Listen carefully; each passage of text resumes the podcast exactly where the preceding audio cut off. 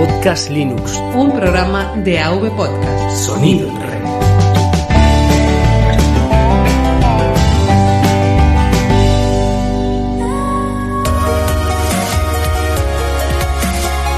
Bienvenidos a Podcast Linux.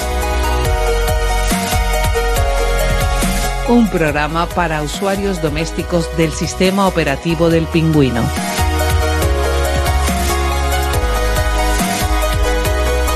De la red AV Podcast.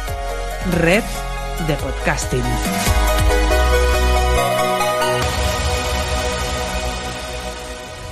Pues bueno, entro en la primera sala. Hola, muy buenas a todos los contertulios de Podcast Linux, que será el primer directo que vamos a sacar y el primer momento que, que va a dar luz y, y va a iniciar este evento una vez hecha la bienvenida y los saludos a, a todos los oyentes. Eh, pues vamos a empezar. Pues como yo siempre lo hago, digo muy buenas Linuxeros, bienvenido al episodio 34 de Podcast Linux. Mi nombre es Juan Febles y hoy estamos en un marco incomparable, el primer maratón Linuxero. Hoy he querido estar con amigos para hablar sobre una época que no viví, pero que siempre está en boca de todos, los inicios de Genio Linux, sus comunidades y filosofía. Con ellos conversaremos sobre los 90 y principios del 2000, antes de que irrumpiera Ubuntu y lo cambiara todo paso a presentarles a los contertulios y vamos a ir al que está más allá en las antípodas, Gabriel Viso, muy buenas. Hola, ¿qué tal Juan? ¿Cómo estáis? Pues yo muy bien de escucharte. ¿eh? Gabriel Viso es usuario de GNU Linux desde 1997, un año antes de empezar los estudios de ingeniero en telecomunicación en la Universidad de Vigo, y desde entonces él nos comenta que ha usado Linux en distintas versiones hasta la actualidad. Eh, ahora vive en Sydney, donde trabaja en el departamento de tecnología de un banco y tiene varios podcasts a través de lo que él dice castiga a los oyentes de diferentes maneras. Si os promete regularidad, pues no le hagan mucho caso porque él graba cuando puede y quiere. Nos vimos en el episodio 11, ¿verdad, Gabriel? Sí, sí, totalmente. Vamos a ver, el, el, el, problema es que ahora mismo tengo la vida bastante patas arriba con la mudanza a Australia, que estoy aquí desde marzo de este mismo año. Y bueno, entre las pruebas de inglés que te piden para poderte quedar, los eh, visados, que si tal, que si tu primer piso, que si te mudas, que si no te mudas, que si te vuelves a mudar, que si te lo piensas otra vez y entonces no te mudas, o sea, eh, tengo muy poquito tiempo. Entonces, eh, la mayoría de mis podcasts y blogs están parados. Solo tengo uno en, en actividad que es australiano, que de lo que hablo es de mi mudanza a Australia. Y bueno, pues luego mi emisora de Anchor, que ahora está, está como de moda, ¿no? Es la aplicación del verano y que ahí, pues, eh, como es tan fácil como sacar el teléfono del bolsillo y grabar, pues ahí sí que me podéis encontrar. Pues aquí está más que presentado y pasamos a Patricio García, que es licenciado y doctor en informática por la Universidad de Las Palmas de Gran Canaria y profesor del Departamento de Ingeniería Informática y Sistemas de la Universidad de La Laguna. Actualmente dirige la oficina del software libres de la misma, oficina que es la que tiene el gran pecado de yo estar aquí ahora. Trabaja con entornos Unix y Linux desde principios de los años 90, usándolo en sus clases e investigaciones. Estuvo con nosotros en el episodio 22. Muy buenas, Patricio. Muy buenas, Juan. ¿Qué tal? Encantado de estar por aquí. Pues yo encantado de que te unas, un poquito más fuerte sí creo que deberías hablar para que nos escuchemos bien. Y nada, eh, agradecerte que estés aquí, sé que, bueno, has tenido hace poco que, hacer un viaje y estás de vuelta y, y, y, no has querido perderte este momento, te lo agradezco mucho. A ti sobre todo, sí, he estado lo típico, los profesores universitarios nos tenemos que coger agosto de vacaciones y hay que exprimirlas al máximo, por supuesto gracias a ti sobre todo y bueno, eh, espero colaborar con todos ustedes y yo creo que esto está saliendo muy bien por el momento. Vamos a ver. Está saliendo muy bien y estamos disfrutando mucho cada minuto. Y pasamos a Alejandro López, que es director comercial de Slimbook y usuario de Debian, en sus inicios. Aunque en aquellos años tenía mucho tirón Red Hat, se dio cuenta de ello dedicándole bastante tiempo.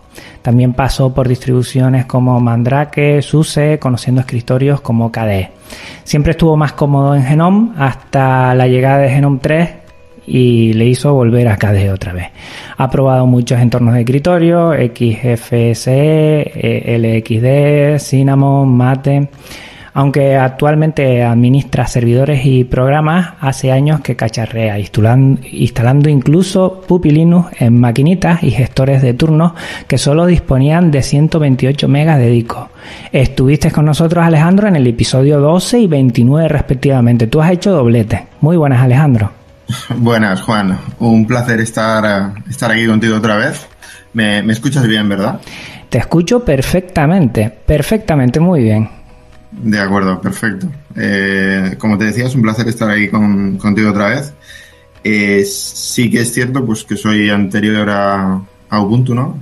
Usuario de Linux anterior a Ubuntu. Aunque, bueno, eh, dentro de la parrilla que tenemos aquí de compañeros, hay algunos que empezaron antes y, seguro que tienen también muchas anécdotas y experiencias que contarnos.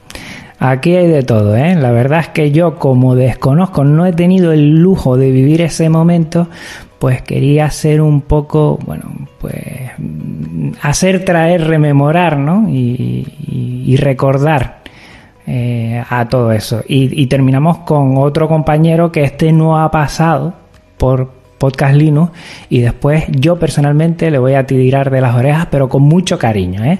Roberto Ruiz Sánchez es ingeniero informático y actualmente trabaja en una empresa de servicios informáticos. Sus comienzos con Linux fueron en Citrus Debian en 1998 y desde entonces no se ha sentido a gusto en otras distribuciones que no tuvieran apt Aparte de en varios ordenadores, ha instalado Linux en el router, en el NAS, en la Raspberry, incluso en la TDT. Actualmente da la lata en varios podcasts, uno es Tiempo Escaso, que está genial y tienen que seguirlo, y es compañero mío junto a Gabriel en Droidcast. Muy buenas Roberto, ¿cómo estás? Buenas, bueno, un poco acatarrado, espero que no, no moleste mucho la voz, pero por lo demás, muy bien. Bien acompañado, sobre todo. Yo estoy encantado de tenerlas a ustedes. Eh, la excusa de rodearse de buena gente, compañeros y, yo digo hasta amigos, es para que me echen una mano, nos echen una mano y podamos hablar de esa filosofía, esa experiencia que tienen, cómo se movían esas primeras comunidades dentro de GNU Linux, dentro del software libre. Y vamos a empezar eh, por el final. Si bien el título es Los 90, aquellos maravillosos años antes de Ubuntu, sin querer aquí hacer una crítica destructiva a Ubuntu y a Canonical, ni mucho menos, sí me gustaría tirar la primera pregunta y empezar a hablar. ¿Realmente, realmente Ubuntu y Canonical lo cambió todo? ¿Fue un momento que dio un, golpe de timón a lo que es GNU Linux y el software libre o, no? Si nadie se anima, empiezo yo. Eh, por lo menos desde donde yo lo viví, lo que sí que es verdad es que eh, metió paladas de dinero. Este hombre, si no me equivoco, fue el primer turista espacial. Eh, y el hombre tenía dinero de sobra. Yo lo que recuerdo era, sobre todo, la excentricidad esa de poder pedir los CDs de la distribución gratis y que te llegaran a casa. Eh, físicamente, o sea, eh, yo tuve varias distribuciones de, de Ubuntu, por ejemplo. No sé, vosotros. Sí, yo, yo también, yo también. Además, eh, yo puedo deciros que mientras todo el mundo pegaba la manzana de Apple en el coche, yo pegaba la pegatina de Canonical y de Ubuntu que venía con la distribución, porque, mm, bueno, pues cuando me, cuando me fui a vivir a Madrid hubo un momento en el que me mudé a un piso yo solo, ya cuando pasé de compartir piso con mis compañeros, no, no por culpa de ellos, sino más bien por culpa mía, un saludo desde aquí. Y como no tenía tele ni nada, pues eh, tenía pues un PC donde le metí Ubuntu y como era súper fácil ponerlo todo a funcionar, la capturadora de tele, la sintonizadora de TDT y demás, digamos que toda eh, mi vida hogareña multimedia y tal estaba en Ubuntu y bueno, pues como funcionaba también, pues eh, tenía el mi Seat Ibiza lleno de pegatinas de Ubuntu, mientras todo el mundo llevaba la pegatina de la manzana, pues yo llevaba pegatinas de Ubuntu. Y sí, o sea, recuerdo recibir en el correo los CDs y, y comentarle a la gente, no, pues eh, a mí me, me, llegan los CDs de Linux y tal y cual, y no sé qué, y la gente diciendo, bueno, pero esto, pero esto cómo es, que es, es eso es gratis de que vive esta gente, ¿no? O sea que sí, perfectamente. Lo tengo, además es un recuerdo muy vivido. Yo por mi Eh. parte creo que, perdona, eh, que también, o sea, eh, a mí un poco me da la sensación de que en esos momentos, por así decirlo, se pasó un poco eh, dentro de lo que es el entorno GNU Linux de una situación en la que muy poca gente estaba, eh, entre otras cosas por las dificultades de instalación, los problemas.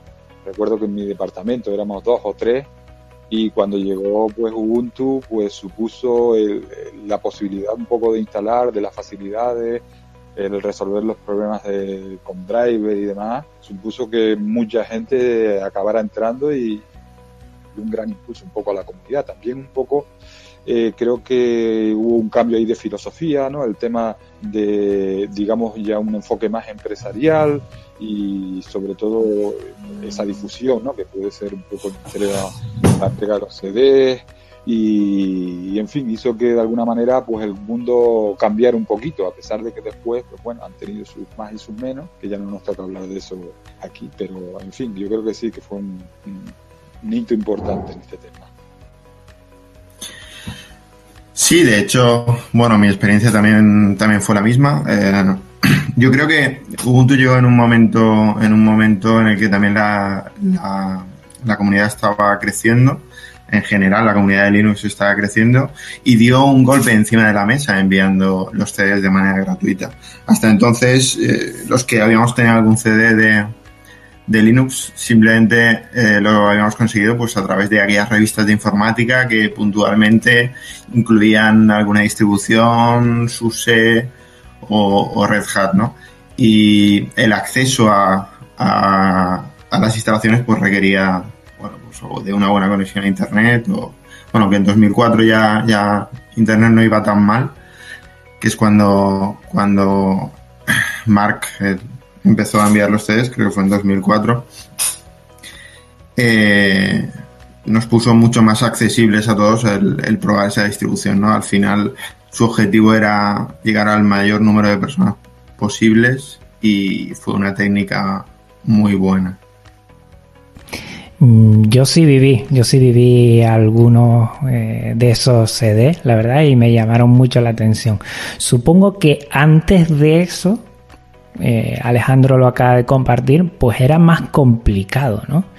Lo que sí me gustaría ahora compartir o, que ustedes lo, compartieran es cómo eran aquellos primeros movimientos que ustedes recuerdan en, en, en GNU Linux en, en principio de los 90 y, y, ese 2000, ¿no? Hasta que irrumpió Canonical. Eh, se habla mucho de eso, ¿no? Se habla mucho de que había más gente, bueno, en pro de esa filosofía, igual se ha ido diluyendo por, por otros intereses. Si alguien quiere compartir eh, alguna experiencia o, algún razonamiento o reflexión sobre ello, se lo agradecemos. Bueno, si queréis empiezo yo. Eh, bueno, yo, yo empecé, como decía Juan al principio, empecé mi, mi primer contacto con Linux fue en 1997.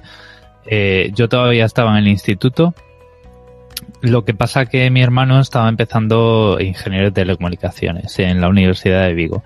Y allí, pues la, la delegación de alumnos de Teleco, Vigo, eh, ponía a disposición de todos los alumnos por, me parece que eran, eh, no sé si eran 300 pesetas o 400 pesetas, unos CDs de la Red Hat 5.1. Entonces, eh, recuerdo que teníamos un Pentium 166 MMX, de aquellos que ya eran, uh, que, que, que hacían 3D nativo y tal. Y instalamos Linux con, bueno, tenía 32 megas de RAM, entonces le dejamos 64 de swap y lo instalamos Linux en 400 megas eh, la familia estaba nerviosa porque era como, oye, pero esto a ver si se va a meter ahí a pelear con Windows y no sé qué historias. Y bueno, pues ahí empezamos. Yo recuerdo que además era por la misma fecha que se lanzaba la, la sonda Cassini, que ahora mismo está haciendo las últimas órbitas en Saturno a punto de estrellarse contra la atmósfera y, y, pulverizarse. Y no hice el trabajo de física de Go en, en látex con la Red Hat porque pues látex tiene una curva de aprendizaje, yo tenía 17 años y no, no era capaz de, de, de llegar a tiempo, ¿no? Pero estuve ahí casi, casi, casi. En mi experiencia, por no enrollarme mucho más, eh, el, el, mundo antes de Canonical no era tan árido. Es decir, había eh, distribuciones fantásticas. Yo, de hecho, eh, hasta 2008 me parece que no me atreví con una Ubuntu porque estaba muy cómodo con la Mandriva. O sea, Mandriva antes era Mandrake, Red Hat, Fedora, todas estas. O sea, funcionaban, era, eran auténticas maravillas. Ya vivíamos la época en la que instalar Linux era una cuestión de entre 10, 20 minutos, siguiente, siguiente, siguiente y prácticamente no te iba a dar ningún problema. Lo que sí es cierto es que Canonical, y ahí hay que quitarse el sombrero, eh, y de una forma totalmente sincera y humilde, supo eh, darle a la tecla en lo que al marketing se refiere y darse a conocer de una forma muy efectiva. El problema para mí que siempre ha tenido la, la comunidad del software libre y la de Linux en particular es que se vende muy mal. ¿Vale? O sea, siempre me ha parecido una comunidad y yo he sido parte de ella en ese, en esa um, carcasa de cristal, en ese, en ese, he sido prisionero de esa misma actitud, en el sentido de que um, eh, es muy orgullosa de, de, lo que consigue, ¿no? De, vamos a ver, Linux es un software que bajo cualquier punto de vista es muy muy profesional, es decir, está a la altura de cualquier circunstancia, en cualquier terreno y en cualquier profesión y en cualquier eh, cosa que le pongamos por delante, pero eh, de alguna forma yo creo que también motivado por esa potencia y esa esa capacidad de resolver casi cualquier cosa en el terreno del software que tiene por delante, se vende muy mal. Eh, Canonical y Ubuntu para mí fue el, eh, un punto de inflexión en el sentido de que esa parte de esa comunidad se dio cuenta de que si no se vendía, si no se publicitaba como algo que es su lema, ¿no? Para seres humanos, eh, se iba a perder el, iba a perder la oportunidad de, que mucha gente accediese a todo ese a todo ese conjunto de cosas tan buenas que hoy hoy cualquier persona puede disfrutar en su en su PC de doméstico, en su oficina, en su empresa o en su servidor o, donde sea. Bueno, eh, siguiendo yo, os comento mi primera experiencia, por lo menos con Linux. Eh, en realidad, yo la primera vez que recuerdo haber oído o leído algo de Linux fue en una PC World de hace muchísimo, en plan una nota de, mira, aquí hay un finlandés loco haciendo un, software, un sistema operativo por sí mismo. Eh, luego, en, a la hora de, en la universidad, en la facultad de informática, realmente no os creáis que tampoco yo oía tanta gente hablar de Linux. La primera vez que lo vi fue en la primera vez que nos dieron acceso a Internet. En el aula había un aula de Internet. Todavía era una cosa muy rara y estaba llena de terminales tontos, o sea, terminales de pantalla, pantalla y teclado, eh, conectados a un servidor y, y, en plan multiusuario. Y como mucho tenías un ordenador aparte con una disquetera donde podías bajarte los adjuntos que te llegaban al correo. Claro, cuando tienes limitaciones, eh, la mente crece. y ahí es donde aprendimos mogollón. Eh, aprendimos cómo hacer FTP a través del correo, por ejemplo. Eh, aprendimos eh, cómo ligar por internet a través de, del Talk y del Finger. Eh, no sé si, conocéis, el Finger con el Finger mirábamos los perfiles de los usuarios de la Universidad de Cantabria y cuando contábamos a alguna chica, pues abríamos un talk y hablábamos con, con ella. Y era así. y no sabéis lo que aprendimos de Linux gracias a eso. Y ya por fin, eh, más adelante conseguí la Citius Debian, que Citius eh, era una empresa española que hacía reempaquetado de Debian, que eran cuatro CDs, cuatro CDs de distribución. O sea, en este caso, antes eh, no me acuerdo exactamente quién comentaba el tema de las revistas, Yo la primera fue comprada. y, y era curioso porque ahora estamos muy acostumbrados a, vale, lo instalo y lo que me falta, apt-get, pum, pum, y me la descarga de internet. No, no, amigo. Aquí te lo instalas y dices apt-get no sé qué. Vale, muy bien, coge, cambia de CD. a esto está en el CD3. Pup, pup. Venga, a, a, apt-getear del CD. Es, es lo que había, no, no había conexión. Eso era una pesadilla. Exacto, pero, pero así, así empezamos. Luego ya pusieron sí. lo- las conexiones. Y lo que comentabais antes de, de los... Yo, por ejemplo, para eh, configurar la tarjeta de televisión en Debian, tardé una semana, literalmente, una semana de estar investigando por todos los lados, de recompilar el kernel para que meter el módulo, porque el módulo, bueno, pues follones. Al final, eh, con Ubuntu no, no fue necesario ya. Precisamente Ubuntu te daba un poco más esa experiencia más Windows de, vale, me lo detecta todo y me lo está configurando ya todo. Eso es una maravilla en aquel momento. Sobre todo para cuando habías tenido la experiencia anterior. Sí, de hecho, bueno, por lo que comentabais antes y tal, Ubuntu se supo vender muy bien, evidentemente, y, bueno, antes de, de Ubuntu eh, nos pegábamos eh, con la, la comunidad que no existía prácticamente comunidad en castellano, ¿no? Entonces, los que teníamos un nivel muy malo de inglés, teníamos que eh, intentar deducir qué se decía en los foros en inglés, cómo poder, para poder instalar esto, hacer funcionar aquello, cómo montar un servidor DNS. Y, principalmente era buscando en internet, buscando foros y sobre todo man. Eh, la, propia ayuda que, venía implementada dentro del sistema operativo y, y bueno, esa, esa era un poco las manera, la manera de buscarse la vida. Yo creo que, que no había existía una comunidad tan activa como, como existe ahora, ni en inglés ni, ni en español. En español no, no había prácticamente comunidad. Y, y lo grande de Linux es, es la comunidad y, y menos mal que ahora está ahí, ¿no? Sí, de hecho, o sea, es que además lo que no había antes, que ahora hay, es esta Coverflow y todas las comunidades que hay alrededor, que yo siempre he dicho que si hubiese un, un premio Nobel o un premio Príncipe de Asturias de Informática, se lo tendría que llevar esta Coverflow porque, bueno, de, nos ha salvado de más de dos y de más de tres fuegos.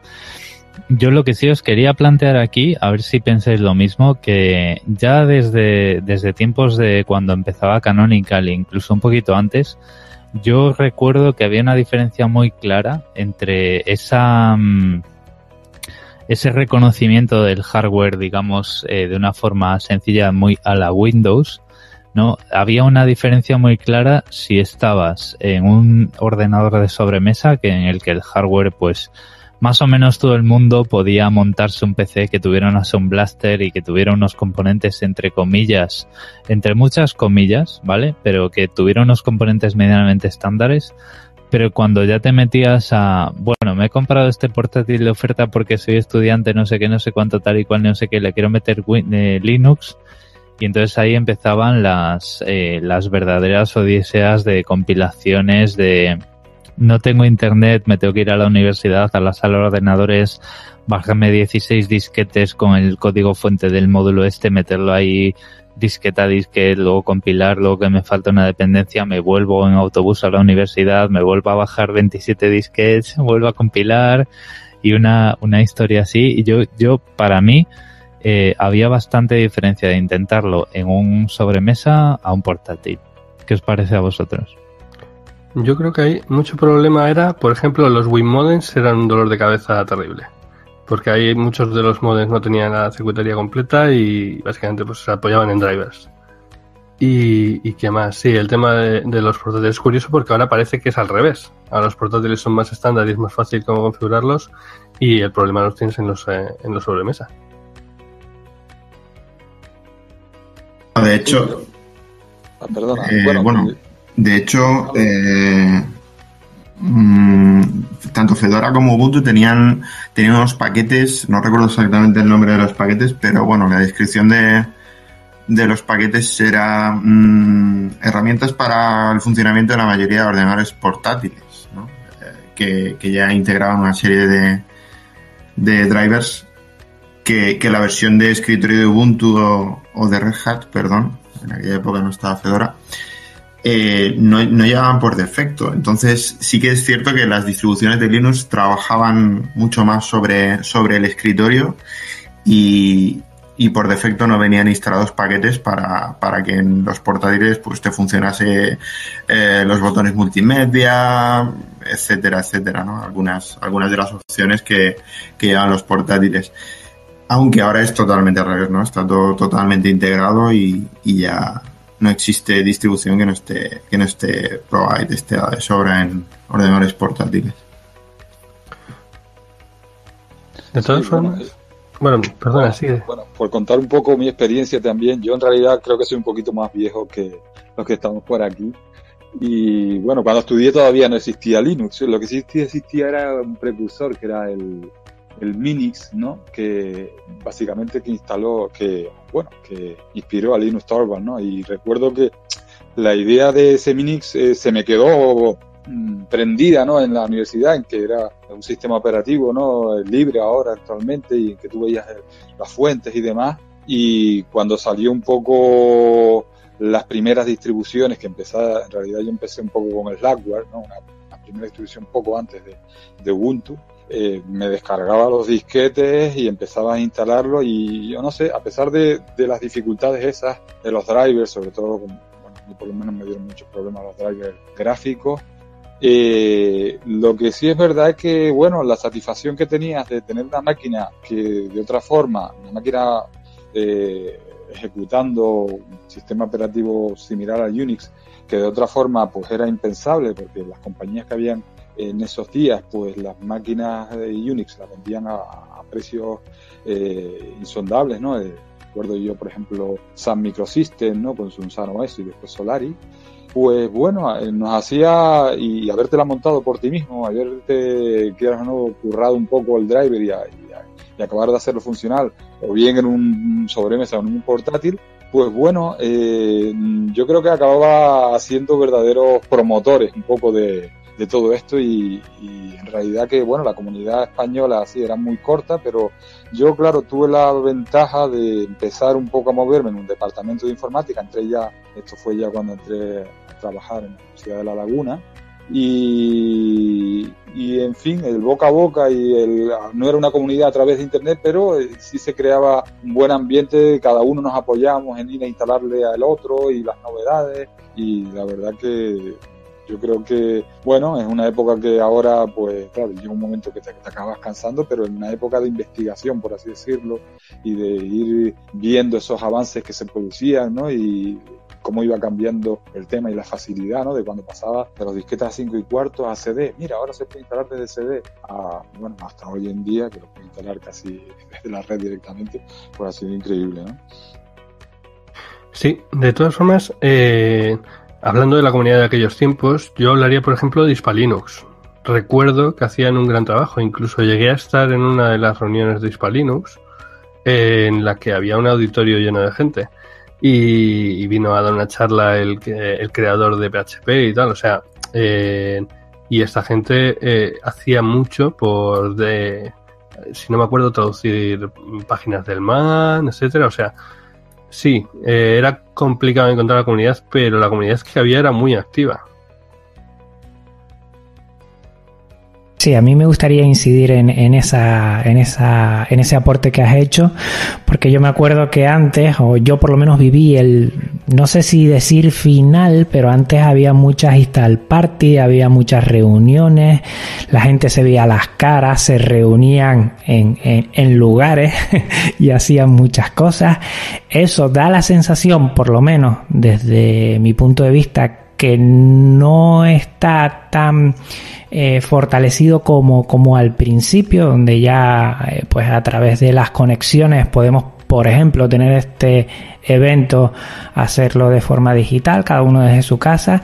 Yo creo que, que eso en un principio sí aunaba mucho y daba mucha fuerza a lo que era la filosofía del software libre. Eh, ¿Alguna experiencia que haya tenido alguno en ese sentido? ¿Le gustaba eh, ese momento en el que se quedaba y se iba a un local para, para hablar y, y un poco también cacharrear sobre el software libre y geniulino? A ver, eh, yo, yo, yo, os puedo comentar en la, la, experiencia que tuve en la Euskal Party, por ejemplo, que bueno, eh, antes se llamaba Euskal Party, ahora Euskal Encounter. Supongo que os sonarán estos encuentros que ahora son muy, muy de gamers. Antes eran más de Desmorsten y por ejemplo en el Euskal, en la Euskal, hay una comunidad de Linux muy importante y antes muchísimo más. Yo, por ejemplo, ahí es de los primeros recuerdos también que tengo de, de Linux. Recuerdo, por ejemplo, de una persona eh, que, bueno, tenían que hacer algo en un ordenador, tenía ese ordenador instalado Linux, estuvo tocando pa, pa, pa, pa, pa, reinicia y tal, y me dice, fíjate, he cambiado la IP y no he tenido que reiniciar. Esto es gracias a Linux, no como Windows.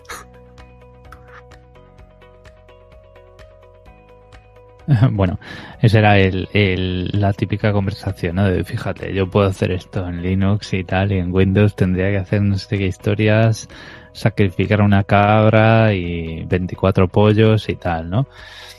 Pero bueno, sí, o sea, yo recuerdo que, que antes, pues que, a ver, yo por ejemplo, cuando eh, todo esto empezaba, de hecho, yo me fui de Vigo en 2004 y en, en casa de mis padres todavía había modem de 56K, ¿no? O sea, entonces claro, pues tú eh, querías eh, estar en un sitio, bajarte los eh, instalables, eh, hacerlo todo allí, no sé qué, no sé cuántos, estar con gente, bajarte cualquier cosa que podrías necesitar para hacer funcionar algún trozo de, de tu ordenador, algún hardware y necesitabas pues estar en una red local, ¿no? Entonces eran tiempos de que o te ibas a una party tipo la Campus Party de Valencia o una que había en Galicia que no me acuerdo cómo ya ya no me acuerdo cómo se llamaba, pero ahora eh, se hacía en Santiago y bueno, muchos de mis amigos iban por allí y tal, o directamente pues te subías el portátil al, al laboratorio del proyecto de fin de carrera o a la sala de ordenadores de la universidad porque si no no había no había manera, o sea, desde casa no había manera, ¿no? Entonces, bueno, pues allí podías entrar en contacto con muchísimos usuarios y sí, o sea, había la esquina de los gamers que estaban pues con el Quake 3 a todo trapo o incluso con el Unreal o el Quake 2 porque más o menos era la época. Y luego estaba la época de, o sea, la otra esquina, digamos, que eran los intercambios de ficheros y los las install party de Linux que, que estaban por allí que bueno pues siempre llegaba alguien el lunes siguiente a clase y te decía no porque estuve en la party me instalé no sé qué con el KDE y tal no sé cuánto y tú decías KDE pero si yo eso no lo he visto porque claro como en la en el CD de la revista lo que venía era otro entorno de ventanas tipo Window Maker o XFCE o a saber qué cosas, pues decías tú, bueno, pues a ver, cuéntanos y tal, ¿no? Pero sí, o sea, es que, o sea, el... Eso muchas veces nos reímos de, ¿no? De decir, bueno, pues nos vamos a poner aquí en abuelo cebolleta y tal, pero es que, claro, en aquella época eh, ya solo tener una conexión con una velocidad decente que te permitiera bajarte los paquetes para instalar por directamente de internet, ¿no? Sin irte al ciber, grabar el CD, irte a tu casa, intentar instalarlo, que te faltaran dependencias, volver al ciber, volver a la universidad y tal, ya era una cosa como decir, oye, esto es un lujo, ¿no? Entonces, sí, o sea, es que totalmente diferente a lo que podíamos vivir a lo mejor 5 o 7 años después. Pero yo entiendo que habría cosas que, bueno, unas dificultades, evidentemente la evolución tecnológica ha facilitado muchas cosas, pero sin caer en la nostalgia había otras buenas de, de ese tiempo, ¿no? De compartir más o, o, o, no, no lo sé, no lo sé. Bueno, sí, yo, por mi experiencia también, bueno, en parte es un poco diferente en el sentido de que mm, ha sido vista más desde la universidad, en donde ya teníamos unas buenas conexiones, por así decirlo, casi desde los inicios. Pero, por ejemplo, otra, otro aspecto importante un poco en esa comunidad yo creo que son los grupos de usuarios, ¿no? Yo recuerdo aquí existía, o incluso siguen existiendo, el GULIC, Grupo de Usuarios de Linux de Canarias y demás, y que cuando esos chicos, que eran bueno, gente muy joven, por lo menos más joven que yo en ese momento, entraron en la universidad con, y, con los medios un poco que propiciamos de la universidad, pues bueno, recuerdo empezar a organizar alrededor de los estudios de ingeniería informática y demás, lo que son las partes de instalación y demás. Sí. Sí, se ha caído, no pasa nada, esto es un directo. Eh, yo no sé si alguno estuvo en una install party eh, y yo por lo menos eh, el primer, la primera vez que tuve contacto fue en una install party y me llamó mucho la atención, me llamó mucho la atención, a mí me enamoró y, yo veía unas ganas por lo menos de, de concienciar. Ya es muy complicado, por lo menos a mí no me llega mucha información de Install Party y eso que, que siempre estoy muy ojo avisor a todas las noticias que pasen por mi localidad o por mi comunidad eh, geográfica más cercana. Yo creo que eso se ha perdido un poco, ¿no? Pero es que yo creo, por ejemplo, que antes Claro, para instalar Linux era un dolor. Costaba mucho. me ha venido ahora. De estas cosas, sabes que la mente cierra las cosas malas. Me acabo de acordar de lo que costaba configurar el modem. Ahora conectas un cable de red y funciona. ¿eh? No, no. Configurar el modem para que se conectara. Tal, 50, son 56 KB. Bueno, eh, el caso es. Antes era un dolor instalar. Y entonces por eso las install parties estaban muy bien, porque gente que ya sabía te ayudaba a instalarlo. Yo, yo no tuve oportunidad de ir a ninguna pero por ejemplo hizo mucho, mucho, mucho bien eh, los Live CD. En el momento en que aparecieron los Live CD, tú puedes probar una, una distribución sin siquiera instalarla, o sea, no Pix y compañía, eso fue eh, ver la luz, es, una maravilla. Hmm. Sí, yo estoy totalmente de acuerdo y de hecho creo que la verdadera revolución en, en el mundillo eh, vino más, desde mi punto de vista, vino más desde Gnopix que desde Ubuntu, porque era como decir, no, es que esto, ojo, que es que es gratis. O sea, no tienes ni que redimensionar una partición, ni que historias, ni que el hilo, ni que group, ni que nada de eso. O sea, tú pones el CD, te funciona todo, pues ya sabes que una distribución que sea parecida, tipo este sabor, ¿no? De lo que sea, eh, pues te va a funcionar con el hardware que seas. Y esto, o sea, estoy totalmente de acuerdo con Roberto que, o sea, en aquella época, o sea, es que tú en casa no tenías un modem, o sea, no tenías un router, no tenías un hub en el que pudieras decir, no, yo es que en mi ordenador uso el cable de red. No, lo que tenías era que enchufar el modem a la línea telefónica y hacer funcionar el modem en Linux era otra historia. O sea, ahí ya sí que de las pocas, o sea, lo que a ciencia cierta ibas a tener que intentar compilar, que bajarte las cabeceras del kernel, el código, no sé qué, no sé cuánto era para hacer funcionar el maldito modem, porque si no, es que, o sea, no iba a haber manera. Y, o sea, sí, te podías instalar Linux, pero claro, ibas a estar totalmente comunicado y cualquier actualización, cualquier parche, cualquier cosa que te hiciera falta descargarte para para eh, pues hacer funcionar aquella tarjeta gráfica o aquella tarjeta de sonido un poquito exótica, pues llevamos a tener que empezar en la, en la gincana del bonobús para irte a la universidad con los disquetes y decir, bueno, pues esto es este número, este modelo y a ver si encuentro el módulo por ahí.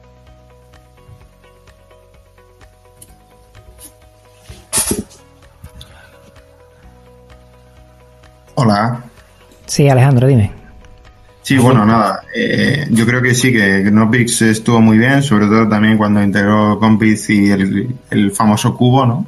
En el que, o con el que asombrabas a amigos y familiares y decías, mira, Linux hace mil cosas más estéticas que Windows o que Macintosh y, y bueno, vendías, así vendías un poco más, ¿no? Eh, esta, esta Linux, ¿no? Las distribuciones.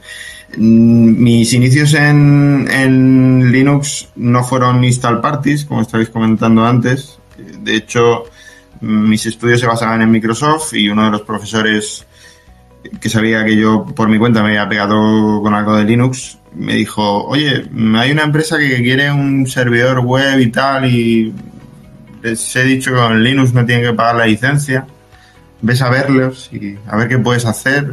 Y entonces eh, fui a la empresa esta, me, dijeron, busca una distribución con la que montar un servidor web.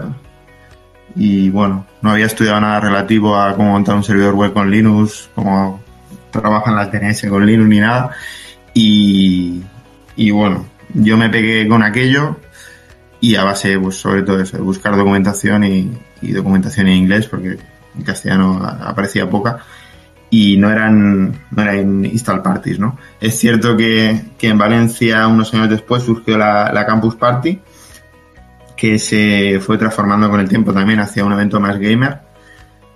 Pero bueno, todo este tipo de, de Campus Party que, que con entrada de pago, etcétera, pues no, no promovían tanto quizá, ¿no? El,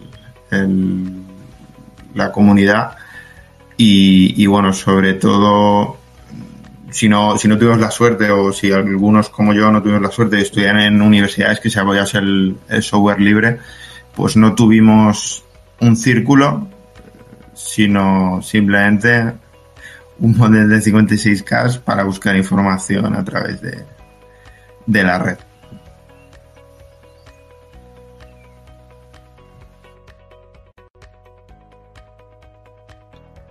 A ver, pero algo bueno tendría que tener los 90, ¿no? O sea, todos decimos que sí, que hemos cambiado, que tal, pero ¿qué, qué, qué recuerdo positivo recuerdan de, de, aquellos años? Algo que se le haya quedado grabado que digan, bueno, valía la pena estar en aquellos momentos, eh, en aquel lugar y compartir eh, el software libre de esa forma. No sé. No, claro que no sí. Si es... Ah. Un segundo, eh, Gaby, te dejo rápido. Eh, no sé si es un recuerdo positivo, pero sí que una cosa que había en los 90 era un montón de revistas. O sea, empezaron a aparecer, sobre todo a finales de los 90, principios de 2000, eh, un montón de revistas de Linux, Linux Total, Linux no sé qué, con distribuciones, con tips, con ejemplos. Eh, y de ahí sacábamos muchas de nuestras distribuciones en aquellos momentos en que costaba descargarlas. Y, y sí que, bueno, pues eso, o sea, sí que estaba más presente en los kioscos, eso es verdad. Sí, no, yo lo que iba a decir es que, o sea, yo he sacado de los 90 muchísimas cosas súper, súper positivas. Eh, yo, vamos, había empezado en el 96 con Windows 95, o sea, yo llegué tarde, digamos, a la informática de PC. Pero a mí Linux en, aquellos, en aquella época me dejó muchísimos sabores distintos. O sea, eh, me abrió la cabeza a um, cosas que no eran la, el convenio mayoritario, ¿no? Digamos. O sea, tenías Windows 95 por un lado y MS2, que estaba muy bien, todo funcionaba, estaba guay, podías jugar, el Doom, no sé qué, pero luego también descubrías cosas como Window Maker, como Next Step. O sea, yo he utilizado eh, en el día a día eh, un clónico del interfaz gráfico de las estaciones Next de esa empresa en la que trabajaba Steve Jobs antes de volver a Apple, antes de que Apple fuera lo que soy con Mac OS X, ¿no? Eh, teníamos, pues, en la torre, en la escuela de Telecom Vigo, cuando yo estudiaba, tenía dos torres, era como, como la peli esta del Señor de los Anillos de las dos torres, ¿no? estaba la torre A, que era la de señal, y la torre B, que era la de telemática. Entonces, en la torre A era de Debian. Entonces, te ibas al laboratorio de señales y sistemas digitales y tal, a hacer tus muestreos y tus transformadas de Fourier, y ejecutabas pues una Debian, la usabas con Window Maker, que era una experiencia de usuario muy, para mí, eh, aquello era muy distinto a todo lo que había visto hasta el momento. Luego te ibas al laboratorio de telemática a hacer pues tus eh, prácticas de protocolos tipo TCP/IP y demás. Usabas una Red Hat, era algo parecido pero distinto a la vez, ¿no? Entonces usabas además un entorno de ventanas que era completamente diferente y eso te abría te abría la, mente, o sea, empezabas a ver que, que todo era un convenio, ¿no? Que no tenías que seguir una determinada, unos determinados convenios para ser lo que estaba bien o lo que estaba mal. Eh, y digo lo que estaba bien o lo que estaba mal porque mucha gente que eh, vivía, ¿no? Y, y, toda su actividad giraba, pues, en torno, por ejemplo, a Windows, pues, eh, le hablabas de Linux, le hablabas de esos entornos de ventanas diferentes y tal, y te miraban como diciendo, pero este, ¿qué dice? ¿Qué dice? ¿No? Eh, ¿Qué, qué, qué me va a meter en el ordenador? Que va a ser raro, que me va aquí a tambalear la experiencia de usuario, no sé qué, no sé cuánto. O sea, me quedo, yo sobre todo me quedo con la, con esa apertura a cosas diferentes, esas formas de pensar distintas, que te dejaban ver esas distribuciones que muchas veces venían en las revistas y que, bueno, pues a lo mejor no tenías la libertad que a lo mejor otros eh, compañeros de la escuela, ¿no? Que tenían un ordenador en casa para ellos solos, pero que tú yendo de una sala de ordenadores a otra ibas viendo cosas diferentes y que, bueno, pues a lo mejor aunque no lo podrías tener en casa todo eso, pues te iba cambiando la forma de ver eh, qué es lo que podías hacer con ordenador y esa división tan fundamental que todos tenemos en, vamos, que, que tenemos más que asumida, que es la división entre que tú te puedas comprar un Mac o un PC, pero otra cosa es el sistema operativo que le metas y, y, cómo lo uses al final, ¿no? Y eso es, es una riqueza muy grande. A mí, desde luego, me, me cambió la forma de ver la informática de usuario eh, totalmente. A mí, por mi parte, yo creo que, bueno, parte estoy de acuerdo, ¿no? La apertura esa de mente que supone el no cerrarte a un monosistema, ¿no? A, que era Windows y la posibilidad de, de ver y, y, trabajar con distintos entornos gráficos incluso. Pero bueno, nosotros también en ingeniería informática había otra cosa era que era un poco las mm, capacidades para desarrollar programas, ¿no? La, el, eh, Linux te eh, permitía, por así decirlo, trabajar en memoria completa, no eran las limitaciones en los inicios de los 640K. Y después también había un montón de, claro, en aquellos entonces había un montón de herramientas, compiladores, que de otra forma conseguirlo suponía, pues bueno, bien licencias prohibitivas y demás, o estar tirando de pirateo para, para instalarlos en estos entornos, pero bueno, con Linux entre los computadores de desarrollo, las librerías que había y demás, a la gente que, bueno, necesitamos un poco eh, programar ciertas cosas o preparar ciertas prácticas para alumnos y demás, pues nos facilitó bastante la verdad que la tarea, ¿no? Y hoy en día sigue facilitando, ese es otro aspecto que yo también quería destacar, ¿no? Sí, bueno, eh, y unos, unos años después, cuando surgió Ubuntu, una de las cosas, desde mi punto de vista, más grandes que ha hecho ha sido lanzar Launchpad, porque cambió la, manera ¿no? en la que instalábamos el, el software. Eh, dejamos de tener que pegarnos para compilar cosas porque, bueno, existían repositorios, pero eran repositorios de terceros, de un fulano que estaba en Rusia, que no sabías tampoco muy bien cómo tenía el código y tal. Entonces te bajabas para compilarlo tú.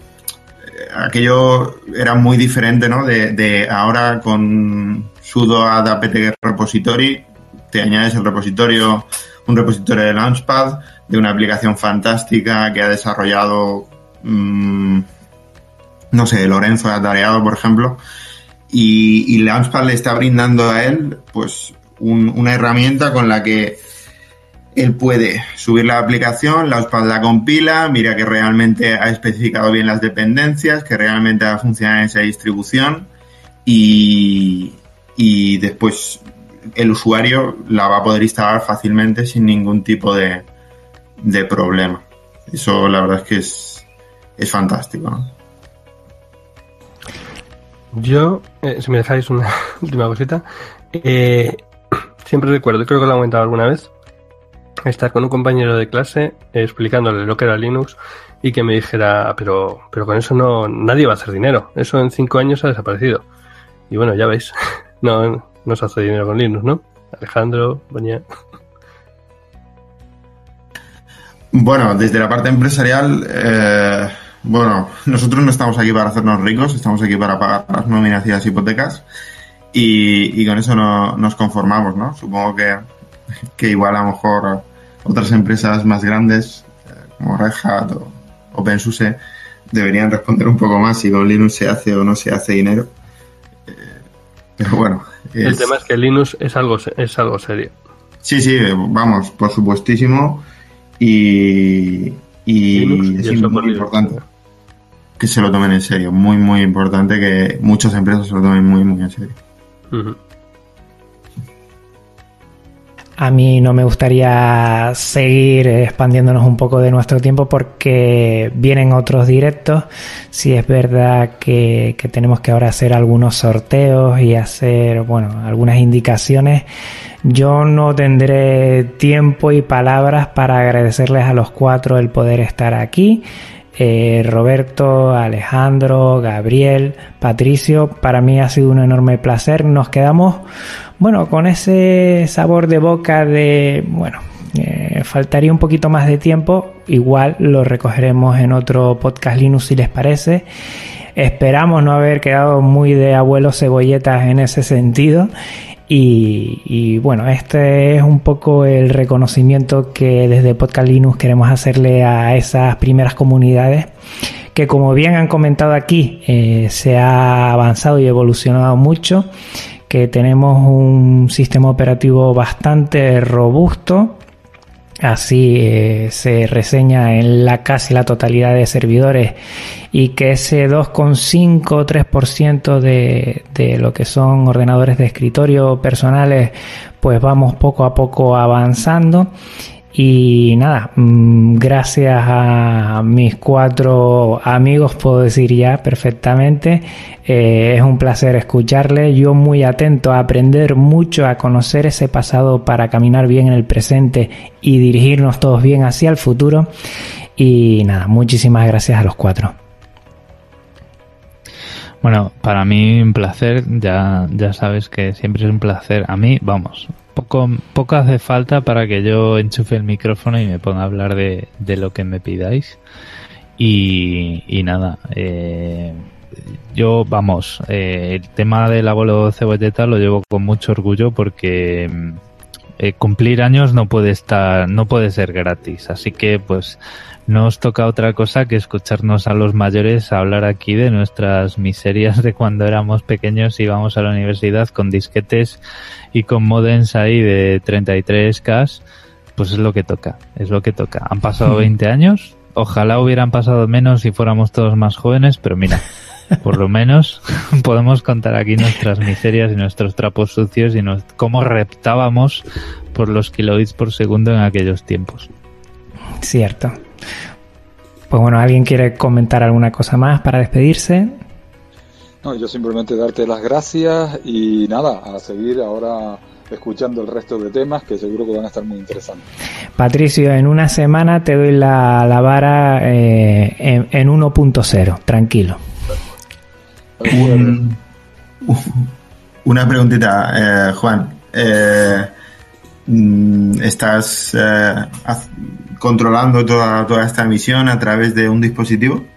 Eh, evidentemente, si no, no podría emitir. Necesito hardware. ¿Un ordenador? ¿Y, cuál es? Eh, pues como bien sabes, es el Slimbook One, que es un mini ordenador que lo tengo aquí y que lo está haciendo todo perfectamente. Me enamoré, me, enamoré de, de, él, lo sabes, y aquí se quedó en Canarias. Perfecto, el, el modelo i5, ¿no? El, el i5 con 8 GB, sí, sí, sí. Va perfecto. para todo lo que le tires. Pues, pues va perfecto. Muchas gracias Alejandro. Eh, Roberto, muchas gracias. Muchas gracias. Roberto, gracias. Y gracias a Juan que se está pegando un curro hoy. Venga, a ver qué tal acabas el día. Exacto. Un, aplauso para Juan. Eso, un aplauso. Un aplauso. Muchas gracias. Aplauso a ustedes y a cada uno de los oyentes. Vamos a pasar ya a ellos. Me despido de la sala. Hasta luego, chicos.